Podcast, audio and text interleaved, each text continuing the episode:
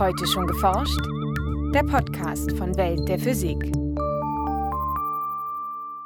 Mehr als 400.000 Blitze schlugen allein im vergangenen Jahr in Deutschland ein, begleitet von lautem Donner und nicht selten von kräftigen Windböen, Starkregen oder sogar Hagel. Die meteorologische Definition ist, dass ein Blitz und damit verbundenen Donner äh, entstehen muss, Donner hörbar sein muss. Das ist einfach die meteorologische Definition. So Michael Kunz vom Karlsruher Institut für Technologie. In dieser Folge erklärt der Meteorologe, wie Gewitter entstehen und warum sie sich nur schwer vorhersagen lassen. Viel Spaß beim Hören wünscht Maike Pollmann.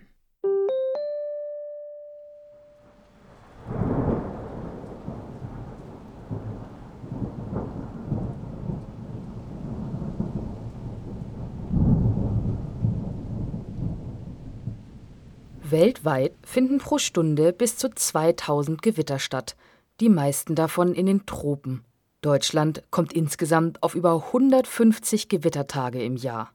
2017 registrierte der Blitzinformationsdienst von Siemens rund 443.000 Blitzeinschläge in Deutschland, 11.000 mehr als 2016. Damit es zu einem Gewitter kommt, müssen mehrere Bedingungen erfüllt sein.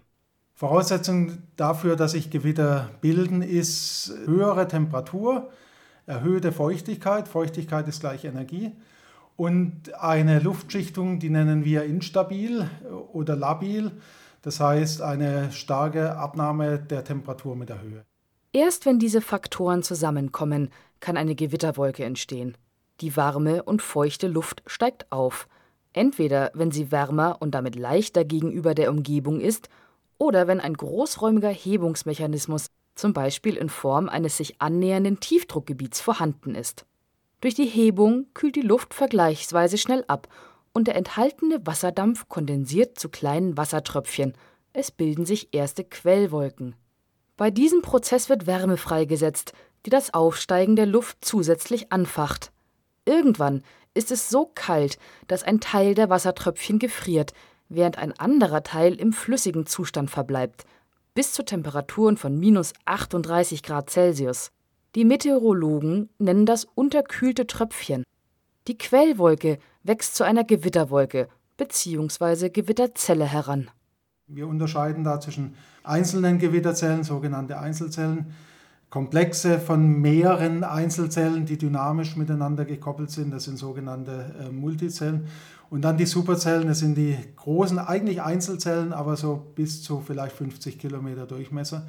Und die haben dann nochmal ganz spezielle ähm, äußere Merkmale, so eine laminare Schicht im unteren Bereich. Das typische Merkmal ist aber so blumenkohlförmige Wolke und der Amboss. Der sogenannte Amboss bildet sich, wenn sich die Dichte des aufsteigenden Luftpakets und die Dichte der Umgebungsluft nicht mehr unterscheiden. Die Auftriebskraft verschwindet und anstatt in die Höhe breitet sich die aufsteigende Luft nun horizontal aus. Das passiert in unseren Breiten meist in einer Höhe von 8 bis 12 Kilometern und markiert den Oberrand der Troposphäre, in der sich unser Wetter abspielt. Hat sich eine solche Gewitterwolke aufgetürmt, kommt es zu den ersten Blitzen – Dabei spielen die winzigen Eiskristalle eine Rolle. Wenn Teilchen unterschiedlicher Größe aneinanderstoßen, dann kann es zur Ladungstrennung kommen. Und die Teilchen unterschiedlicher Größe ähm, werden in unterschiedliche Bereiche der Wolke transportiert. Ne? Kleine Teilchen haben wir im oberen Bereich der Wolke und so entsteht häufig so eine Tripolstruktur mit positiv, negativ, positiver Ladung der Wolke. Und wenn dann die Feldstärke eine bestimmte Stärke erreicht, eine bestimmte Größe, dann kommt es zur Entladung innerhalb der Gewitterwolke. Tatsächlich entladen sich die allermeisten Blitze zwischen zwei Wolken oder innerhalb einer Gewitterwolke. Nur rund 10 Prozent erreichen den Erdboden. Die Spannung zwischen Wolke und Erdoberfläche beträgt dabei über 10 Millionen Volt. Wenn die Feldstärke eine kritische Schwelle überschreitet, kommt es zum Kurzschluss. Zwischen Wolke und Erdboden baut sich ein elektrisch leitender Kanal auf, durch den schließlich ein heller Blitz zuckt. Das ist nicht nur zu sehen, sondern auch zu hören. Der Donner wird dadurch erzeugt, dass in diesem Ladungskanal wird die Temperatur extremst hoch. Wir haben hier Temperaturen bis zu 40.000 Kelvin und dadurch entsteht schlicht und einfach ein, ein Verdichtungsstoß. Es ist ein, ein Knallen letztlich. Denn die erhitzte Luft um den Blitzkanal hat keine Zeit, sich auszudehnen. Sie wird dadurch stark zusammengepresst und breitet sich anschließend explosionsartig aus. Die damit verbundenen Schallwellen erzeugen den bekannten Donner. Der Donner ist gar nicht dieses Rumoren, das man so kennt, sondern es ist ein scharfer Knall. Das kennt, glaube ich, jeder von uns, der schon mal direkt nach dem Blitz den Donner gehört hat. Das ist, das ist ein, ein Schlagen, ein Knallen. Und jetzt natürlich, je weiter man sich äh, davon entfernt, umso stärker sind dann Echos, die, die einen erreichen. Blitz und Donner werden oft von starken Regenfällen begleitet. Verantwortlich dafür ist die besondere Dynamik innerhalb der riesigen Gewitterwolken. Aufwinde befördern Wassertropfen und Eiskörnchen immer weiter nach oben. Dabei lagert sich das unterkühlte Wasser an die Eiskristalle an, die daraufhin zu erheblichen Größen anwachsen können. Irgendwann sind die Tropfen oder Eisteilchen zu schwer und es geht wieder abwärts, gen Erdboden. Als dicke Regentropfen kommen sie bei uns an oder, wenn die Aufwinde besonders stark sind, als Graupel oder Hagelkörner. Hagel entsteht dadurch, dass in solchen Wolken einerseits Eisteilchen vorhanden sind, andererseits ist für die Eisbildung aber spezielle Aerosole benötigt. Und die Konzentration dieser Eiskeime in den Wolken ist extrem gering. Wir sprechen davon vielleicht ein bis zehn Teilchen pro Liter. Dadurch, dass es so wenig von diesen speziellen Aerosolen gibt, haben wir in so einer Gewitterwolke eine große Anzahl von Wassertröpfchen, die noch flüssig sind, aber eine Temperatur bis eben minus 38 Grad haben. Wir sprechen hier von unterkühlten Tröpfchen. Und jetzt kann man sich gut vorstellen, wir haben wenige Eisteilchen, aber eine hohe Anzahl Konzentration an unterkühlten äh, Tröpfchen, die lagern sich an die wenigen Eisteilchen an. Und wenn wir jetzt entsprechend hohe Windgeschwindigkeiten haben, dann bildet sich ganz einfach daraus dann Hagel. Obwohl die in Deutschland herabfallenden Hagelkörner nur an wenigen Tagen im Jahr mehr als 5 cm messen, kommt es doch zu erheblichen Schäden. Und das ist eine ganz spannende Geschichte, weil, wie nur wenige Leute wissen, Hagel ist bei uns, bei den Versicherungen, die Hauptschadenursache. Zumindest in Süddeutschland, in anderen Teilen Europas auch, gilt auch für, für die Schweiz beispielsweise, für Teile von Frankreich. Also der Hagel macht uns wirklich Probleme.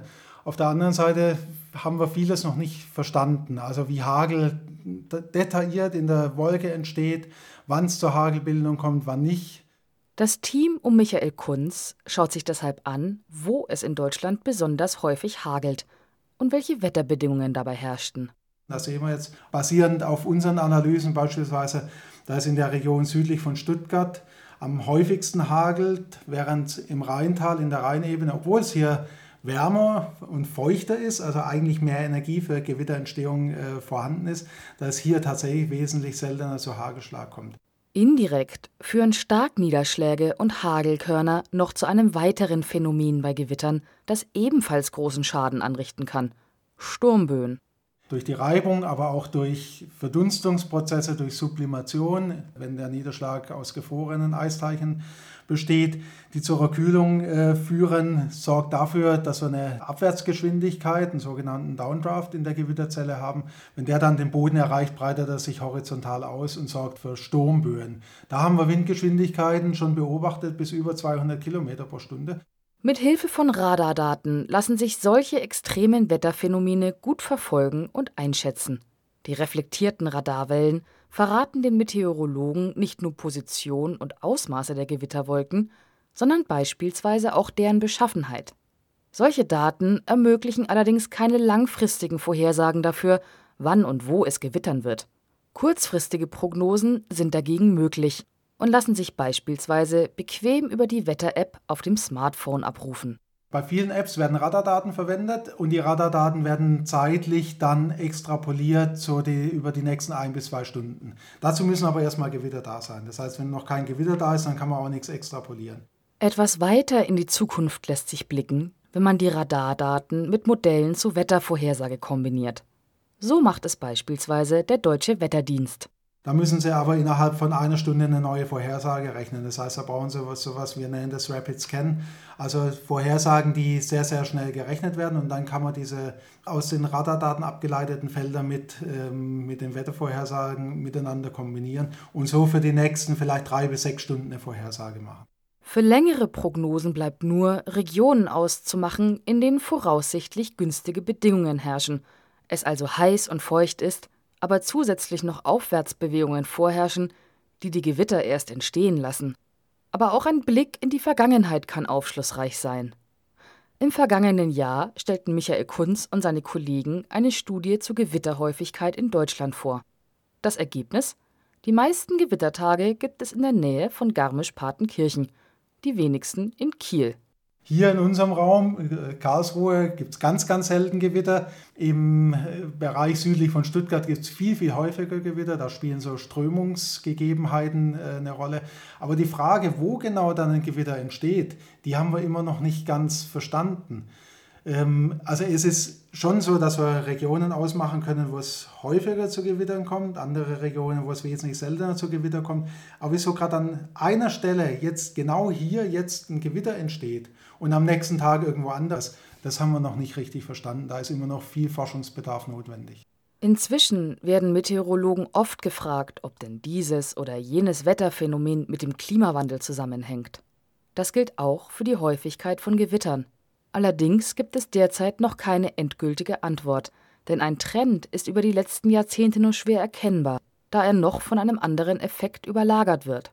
Wenn wir von Jahr zu Jahr Variabilitäten sprechen, sprechen wir davon, dass es in einem Jahr vielleicht an fünf Tagen schwere Gewitter gibt, im anderen Jahr an 20 oder 30 Tagen. Und das ist für einen Forscher eigentlich eine viel spannendere Fragestellung. Woher kommt diese hohe Jahr-zu-Jahr-Variabilität? Und die Frage müssen wir beantworten können. Wir müssen verstehen, was die hohe ähm, Variabilität verursacht, um überhaupt Aussagen über einen möglichen Trend ableiten zu können. Die Arbeit wird den Gewitterforschern also so schnell nicht ausgehen. Und wir müssen ihren Forschungsgegenstand wohl einfach so nehmen, wie er kommt oder auch nicht. Ein Beitrag von Franziska Konitzer. Welt der Physik wird herausgegeben vom Bundesministerium für Bildung und Forschung und von der Deutschen Physikalischen Gesellschaft.